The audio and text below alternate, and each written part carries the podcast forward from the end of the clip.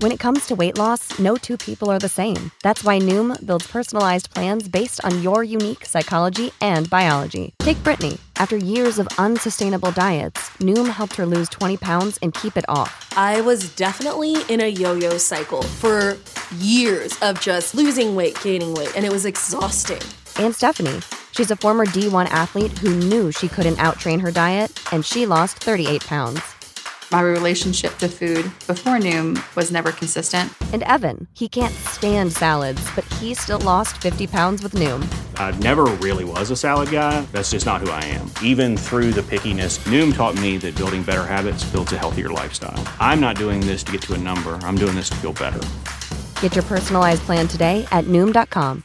Real Noom users compensated to provide their story. In four weeks, the typical Noom user can expect to lose one to two pounds per week. Individual results may vary.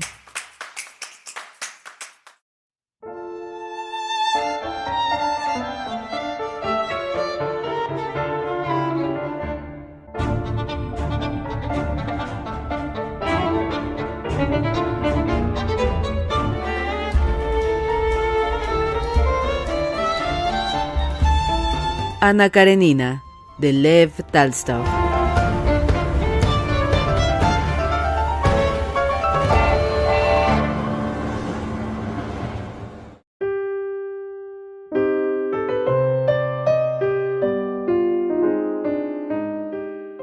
Como ignoraba cuándo saldría de Moscú, Sergio Ivanovich no había telegrafiado a su hermano para que le mandase el coche a la estación. Liovin no se hallaba en casa cuando su hermano y Katavasov, negros de polvo, llegaron sobre el mediodía. En el coche alquilado en la estación, a la entrada de la casa de Pokrovskoe, Kitty, sentada en el balcón con su padre y su hermana, reconoció a su cuñado y bajó corriendo a recibirle. ¿No le da vergüenza no habernos avisado de su llegada? dijo dando la mano a su cuñado y presentándole la frente para que la besase. Así les hemos ahorrado molestias y de todos modos hemos llegado bien, respondió Sergio Ivanovich, pero estoy tan cubierto de polvo que me asusta tocarla. Andaba muy ocupado y no sabía cuándo podría marcharme. Sigue usted como siempre, añadió sonriendo, gozando de su tranquila felicidad fuera de las corrientes vertiginosas en este sereno remanso. Nuestro amigo Teodoro Vasilievich se ha decidido a venir al fin, pero conste que no soy un negro, indicó Katavasov. Voy a lavarme para ver si me convierto en algo semejante a un hombre. Hablaba con su humor habitual, tendió la mano a Kitty y sonrió con sus dientes que brillaban en su rostro ennegrecido por el polvo. Costia se alegrará mucho, ha ido a la granja, ya debía estar de vuelta. Él siempre ocupado en las cosas de su propiedad. Claro, en este tranquilo rincón, dijo Katavasov. En cambio nosotros en la ciudad no vemos nada fuera de la guerra serbia, ¿Qué opina de eso nuestro amigo? Seguramente de un modo distinto a los demás. No, opina como todos, repuso confusa Kitty mirando a su cuñado. Voy a mandar a buscarle. Papá está aquí con nosotros. Ha llegado hace poco del extranjero. Dio orden de que fuesen a buscar a Liobin y de que condujeran a los recién llegados a lavarse, uno en el gabinete y otro en la habitación de Dolly. Luego, una vez dadas instrucciones para preparar el desayuno a los huéspedes, Kitty, aprovechando la libertad de movimientos de que había estado privada durante su embarazo, se dirigió corriendo al balcón. Son Sergio Ivanovich y el profesor Katavasov, dijo. Solo ellos nos faltaba con este calor, respondió el anciano príncipe. No, papá, son muy simpáticos y Kostia les quiere mucho, afirmó Kitty sonriente, con aire implorativo al observar la expresión irónica del rostro de su padre. Si no digo nada, Vete con ellos, querida, rogó Kitty a su hermana, y hazle compañía. Han visto a tu marido en la estación y dicen que está bien. Voy corriendo a ver a Mitia. No le he dado de mamar desde la hora del té. Ahora habrá despertado y estará llorando. Y Kitty, sintiendo que a su pecho afluía abundante la leche, se dirigió rápidamente al cuarto del pequeño. El lazo que unía la madre con el niño era todavía tan íntimo que por el solo aumento de la leche conocía Kitty cuando su hijo tenía necesidad de alimento. Antes de entrar en el cuarto sabía ya que el pequeño estaría llorando. Y así era en efecto. Al oírlo, Kitty apresuró el paso. Cuanto más deprisa iba, más gritaba el niño. Su voz era sana, pero impaciente, famélica. ¿Hace mucho que está gritando? preguntó Kitty Alaya, sentándose y disponiéndose a amamantarle. Démelo pronto. Oh, qué lentes usted. Traiga.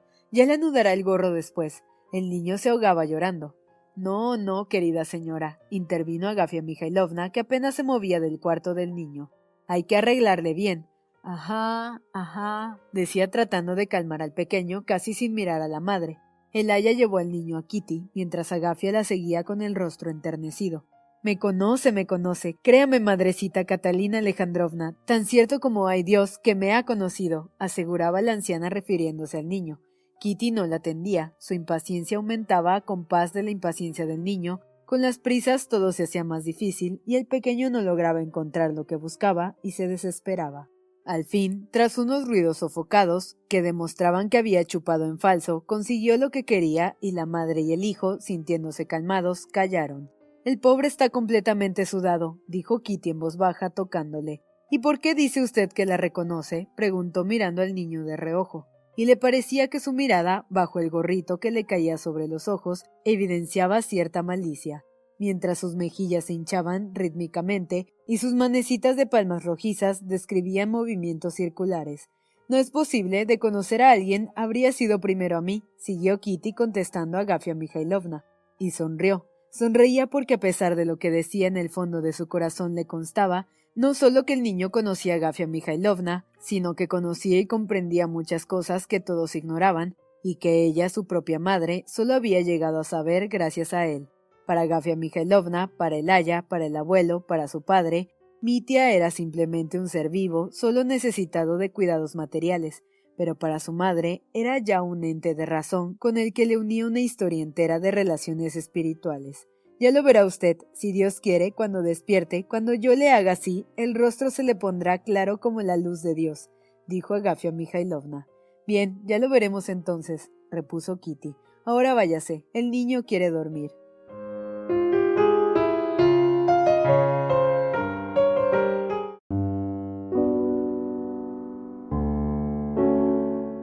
Agafia Mikhailovna salió de puntillas. El haya bajo la cortina ahuyentó las moscas que se habían introducido bajo el velo de muselina de la camita, logró expulsar a un moscardón que se debatía contra los vidrios de la ventana y se sentó agitando una rama de álamo blanco medio marchita sobre la madre y el niño. ¡Qué calor hace! comentó. Si al menos mandara Dios una lluvia. Sí, shh, repuso Kitty meciéndose suavemente y oprimiendo con cariño la manecita regordeta que parecía atada con un hilo a la muñeca que Mitia movía sin cesar, abriendo y cerrando los ojos. Aquella manita atraía a Kitty. Habría querido besarla, pero se contentaba por temor de despertar al niño. Al fin, la mano dejó de moverse y los ojos del niño se cerraron. Solo de vez en cuando Mitia, sin dejar de mamar, alzaba sus largas y curvas pestañas y miraba a su madre con ojos que a media luz parecían negros y húmedos. El dejó de mover la rama y se adormeció. Arriba sonaba la voz del príncipe y se oía a Kosnichev reír a carcajadas. Hablan animadamente ahora que yo no estoy, pensaba Kitty. Siendo que Kostia no esté, debe haber ido a visitar las colmenas, aunque me entristece que se vaya con tanta frecuencia, no me parece mal, puesto que le distrae. Está más animado y mejor que en primavera, se le veía tan concentrado en sí mismo, sufría tanto, me daba miedo, temía por él. Qué tonto es, pensó riendo. Sabía que lo que atormentaba a su marido era su incredulidad, pero a pesar de que ella, en su fe ingenua, creía que no había salvación para el incrédulo y que por lo tanto su marido estaba condenado, la falta de fe de aquel cuya alma le era más cara que cuando existía en el mundo no le producía la menor inquietud. Cada vez que pensaba en ello sonreía y se repetía para sí misma Es un tonto. ¿Por qué pasar el año leyendo libros filosóficos? pensaba. Si todo está explicado en esos libros, puede comprenderlo rápidamente, y si no lo está, ¿a qué los lee? Él mismo afirma que desearía creer. Pues, ¿por qué no cree? Seguramente porque piensa demasiado, y piensa tanto porque está mucho a solas. Siempre a solas, siempre. Con nosotros no puede hablar de todo. Estos huéspedes le agradarán, sobre todo Katavasov. Le gustará discutir con él, se dijo, y enseguida se puso a pensar en dónde sería más cómodo preparar el hecho para Katavasov bien solo o con Sergio Ivanovich. De pronto le asaltó una idea que le estremeció de inquietud, desasosegando incluso a Mitia que la miró con severidad. Me parece que la lavandera no ha traído aún la ropa. Si no lo advierto, Agafia Mikhailovna es capaz de poner a Sergio Ivanovich ropa ya usada sin lavar. Aquel pensamiento hizo afluir la sangre al rostro de Kitty. Voy a dar órdenes, decidió, y volviendo a sus pensamientos de un momento antes, recordó que se referían a algo sobre el alma en lo que no había acabado de reflexionar. Trató de concretar sus ideas. Ah, Costi es un incrédulo, se dijo con una sonrisa. Pues que se quede sin fe, ya que no la tiene. Es mejor que ser como la señora Stoll o como yo fui en el extranjero. Él no es capaz de fingir. y a su imaginación se presentó un rasgo de la bondad de su esposo. Dos semanas antes, Dolly había recibido una carta de su marido, en la que pidiéndole disculpas le rogaba que salvase su honor vendiendo su parte en la propiedad para pagar las deudas que él tenía contraídas. Dolly se desesperó, sentía hacia su marido odio, desprecio y compasión, resolvió separarse de él y negarse a lo pedido, pero al fin consintió en vender parte de la propiedad. Fue entonces cuando Liobin se acercó a su mujer y le propuso lleno de confusión, no sin grandes precauciones, cuyo recuerdo le hacía sonreír conmovida, un medio en el que ella no había pensado de ayudar a Dolly sin ofenderla, y que consistía en ceder a su hermana la parte de la propiedad que correspondía a Kitty. ¿Cómo puede ser un incrédulo si posee ese corazón, ese temor de ofender a nadie, ni siquiera a un niño? Lo hace todo para los demás y nada para sí mismo. Sergio Ivanovich considera deber de mi marido ser su administrador. Dolly con sus hijos está bajo su protección, y luego los campesinos que acuden diariamente a él como si Costi estuviera obligado a servirles. Ojalá seas como tu padre, murmuró para sí, entregando el niño al haya y rozando con los labios su mejilla.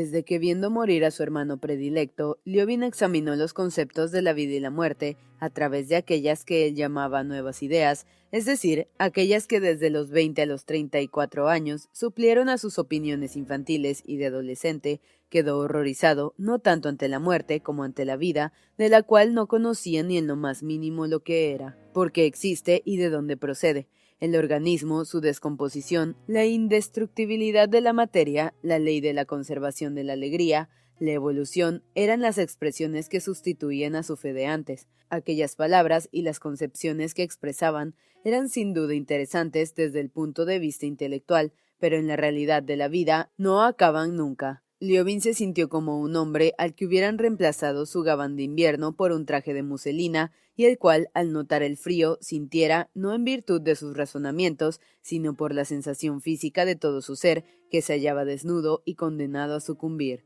Desde entonces, aunque casi inconsistentemente y continuando su vida de antes, Liobin no dejó por un momento de experimentar aquel temor de su ignorancia. Reconocía además vagamente que las que él llamaba sus convicciones no solo eran producto de la ignorancia, sino que le hacían además inaccesibles los conocimientos que tan, imperiosamente necesitaba.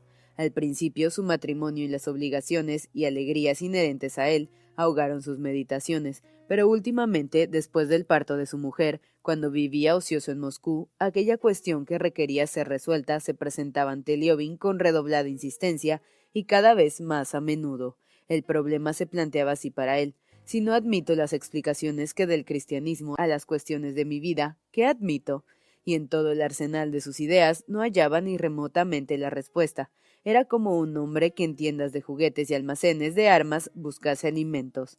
Involuntariamente, inconsistentemente, buscaba en sus lecturas, en sus conversaciones, en los hombres que le rodeaban, una relación con aquellos problemas y su resolución. Lo que más le extrañaba y le afligía era que la mayoría de los hombres en su ambiente y edad, después de cambiar como él sus antiguas creencias por las nuevas ideas iguales a las suyas, no veían mal alguno en tal cambio y vivían completamente tranquilo y contentos, de modo que a la cuestión principal se unían otras dudas para atormentar todavía más. ¿Sería sincera aquella gente o fingiría? ¿Acaso ellos comprendían mejor y más claramente que él las respuestas que da la ciencia a las preguntas que le preocupaban? Y Liobin se ponía a estudiar con interés las ideas de aquella gente y los libros que podían contener las soluciones tan deseadas. Lo único que encontró desde que empezó a ocuparse de aquello fue que se engañaba al suponer, a través de los recuerdos de su época. Ohio, ready for some quick mental health facts? Let's go. Nearly 2 million Ohioans live with a mental health condition. In the U.S., more than 50% of people will be diagnosed with a mental illness in their lifetime. Depression is a leading cause of disability worldwide. So, why are some of us still stigmatizing people living with a mental health condition when we know all of this? Let's listen to the facts and beat the stigma. Ohio, challenge what you know about mental health at beatthestigma.org. Universitaria y juvenil, que la religión no existía y que su época había pasado.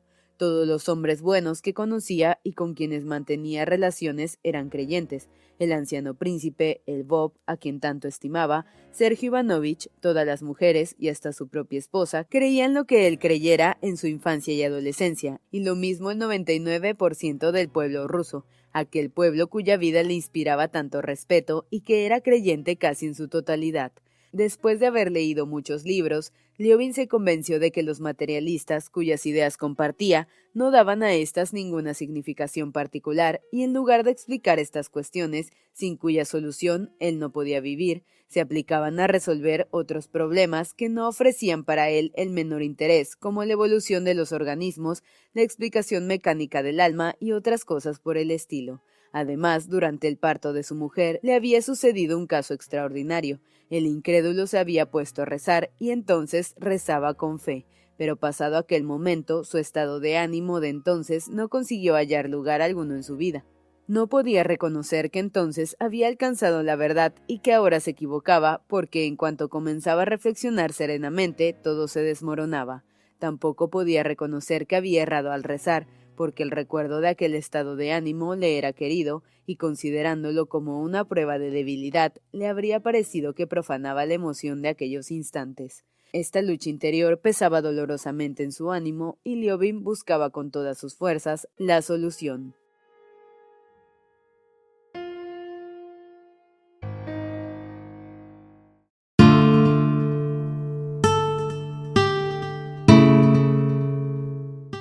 Semejantes pensamientos le torturaban con más o menos intensidad, pero no le abandonaban nunca. Leía y meditaba, y cuanto más lo hacía, más se alejaba del fin perseguido. En los últimos tiempos en Moscú y en el pueblo, persuadido de que no podía hallar la solución en los materialistas, leyó y releyó Platón, Spinoza, Kant, Schelling, Hebel y Schopenhauer, los filósofos que explican la vida según un criterio no materialista.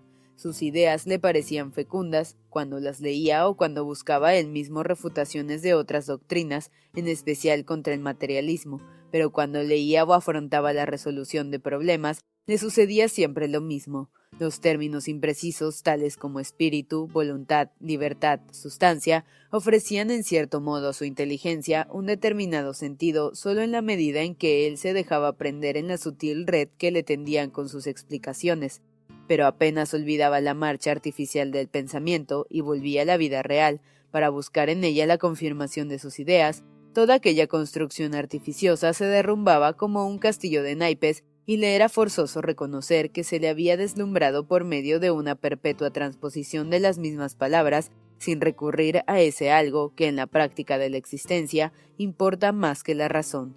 Durante una época, leyendo a Schopenhauer, Liobin sustituyó la palabra voluntad por amor, y esta nueva filosofía le resultó satisfactoria durante un par de días mientras no se alejaba de ella, pero luego también ésta decayó al enfrentarla con la vida y la vio revestida de sus ropajes de muselina que no calentaban el cuerpo. Su hermano le aconsejó que leyera las obras teológicas de Jomiakov, Liobin leyó el segundo tomo y pese a su estilo polémico, elegante e ingenioso, se sintió sorprendido por sus ideas sobre la Iglesia. Le asombró al principio la manifestación de que la comprensión de las verdades teológicas no está concedida al hombre, sino la unión de hombres reunidas por el amor, esto es, a la Iglesia. Esta teoría reanimó a Liobin, primero la Iglesia, institución viva que une en una todas las esencias humanas, que tiene a Dios a su cabeza y que por este motivo es sagrada e indiscutible. Luego aceptar sus enseñanzas sobre Dios, la creación, la caída, la redención, le pareció mucho más fácil que empezar por Dios, lejano y misterioso, y pasar luego a la creación, etc. Pero después, leyendo la historia de la Iglesia por un escritor católico y la historia de la Iglesia por un escritor ortodoxo, y viendo cómo las dos iglesias combatían entre sí, Liobin perdió la confianza en la doctrina de Jomiakov sobre la Iglesia y también aquella construcción se derrumbó ante él como las filosóficas. Vivió aquella primavera momentos terribles y no parecía él mismo. No puedo vivir sin saber lo que soy y por qué estoy aquí, y puesto que no puedo saberlo, no puedo vivir, se decía.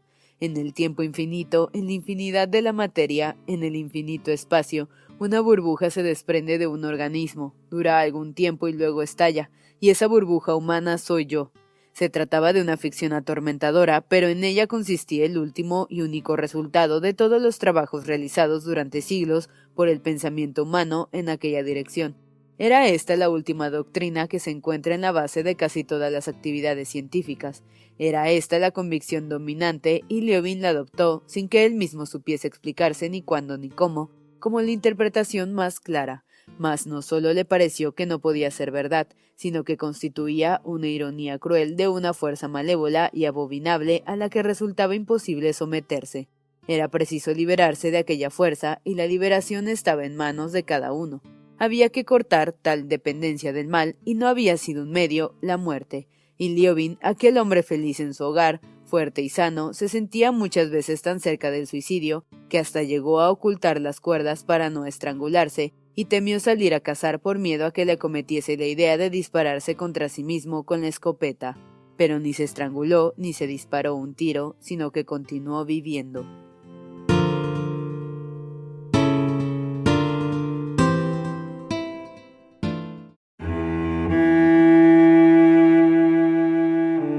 Cuando Liobin pensaba qué cosa era él y por qué vivía, no encontraba contestación y se desesperaba mas cuando dejaba de hacerse estas preguntas sabía quién era él y para qué vivía, porque su vida era recta y sus fines estaban bien definidos, incluso en los últimos tiempos su vida era más firme y decidida que nunca. Al regresar al campo en los primeros días del mes de junio, Liobin volvió a sus habituales ocupaciones y los trabajos agrícolas, sus tratos con los labriegos, sus relaciones con familiares, amigos y conocidos, los pequeños problemas de su casa, los asuntos que sus hermanos le tenían encargados, la educación de su hijo, la nueva obra en el colmenar que había comenzado aquella primavera, todo esto ocupaba totalmente su tiempo. Se interesaba en tales ocupaciones no porque las justificara con puntos de vista sobre el bien común como lo hacía antes, al contrario, desengañado de una parte por el fracaso de sus empresas anteriores, en favor de la comunidad y demasiado ocupado de la otra por sus pensamientos y por la gran cantidad de asuntos que llovían sobre él de todas partes, Liobin dejaba a un lado todas sus antiguas ideas sobre el bien general y se dedicaba por completo a aquellos asuntos simplemente porque le parecía que debía hacerlo así y que no podía obrar de otro modo. En otros tiempos, es decir, en su infancia, y ahora estaba ya en plena madurez, cuando hacía o procuraba hacer algo que fuera un bien para el pueblo, para Rusia e incluso para la humanidad, Liobin sentía que aquel impulso le llenaba de satisfacción, pero la misma actividad que antes le parecía tan grande, útil y hermosa, ahora se le figuraba empequeñecida y aún a punto de desaparecer.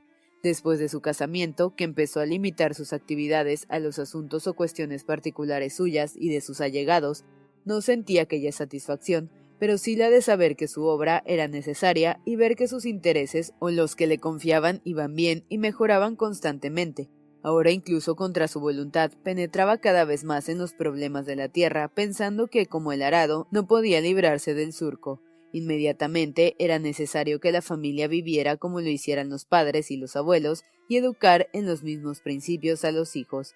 Esto lo consideraba Liobin tan necesario como el comer cuando se siente hambre y era igualmente tan preciso como preparar la comida o llevar la máquina económica de la propiedad que tenía en Pokrovskoe de modo que produjera beneficios. Así consideraba un deber indiscutible el pagar sus deudas y no menos que éste el de mantener la tierra recibida de los padres en tal estado que el hijo, al heredarla, sintiera agradecimiento hacia su padre por ello, como Liobin lo había sentido hacia el suyo por todo lo que había plantado y edificado. Para esto no había que dar en arriendo las tierras sin ocuparse por sí, sino del cultivo abono de los campos, cuidar los bosques y plantar nuevos árboles, criar animales. Creía también un deber suyo cuidar de los asuntos de Sergio Ivanovich y de su hermana, ayudar a los campesinos que acudían a él en busca de consejo, siguiendo la antigua costumbre. Cosas todas estas que no podía dejar de hacer, como no puede dejarse caer a un niño que se tiene en los brazos.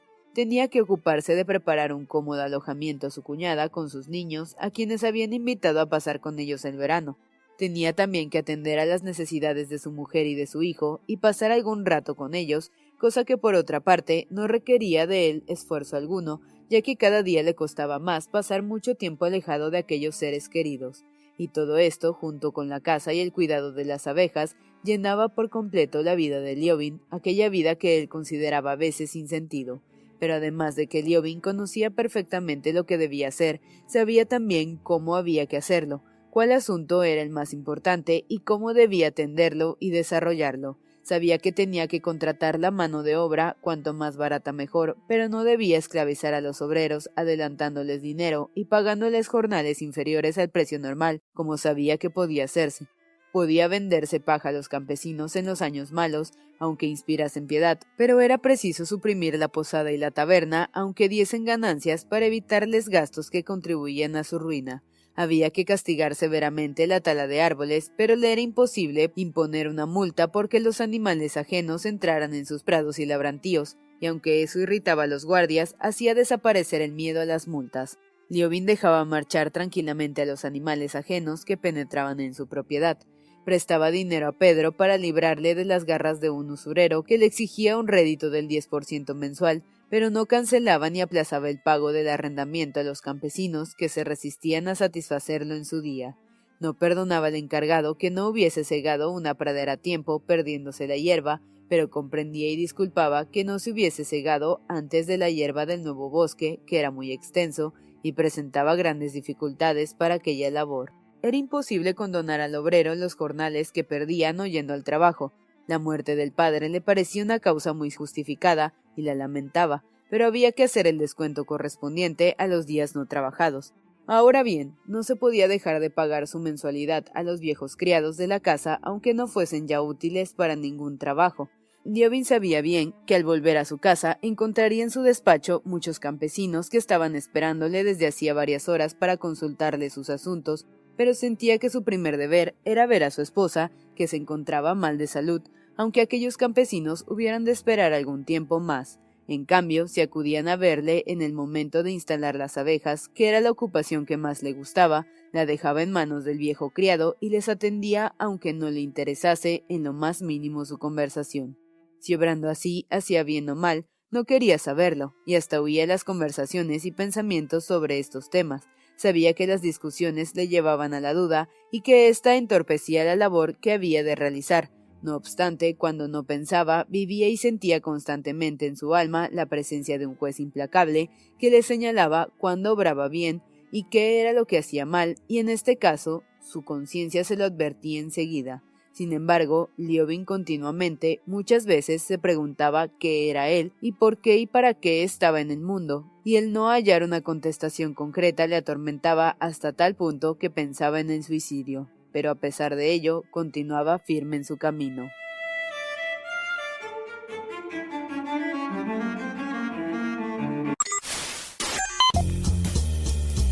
No te pierdas la continuación de esta historia. Capítulos todos los lunes, miércoles y viernes. Suscríbete. El Cuentero, con historias para tus oídos.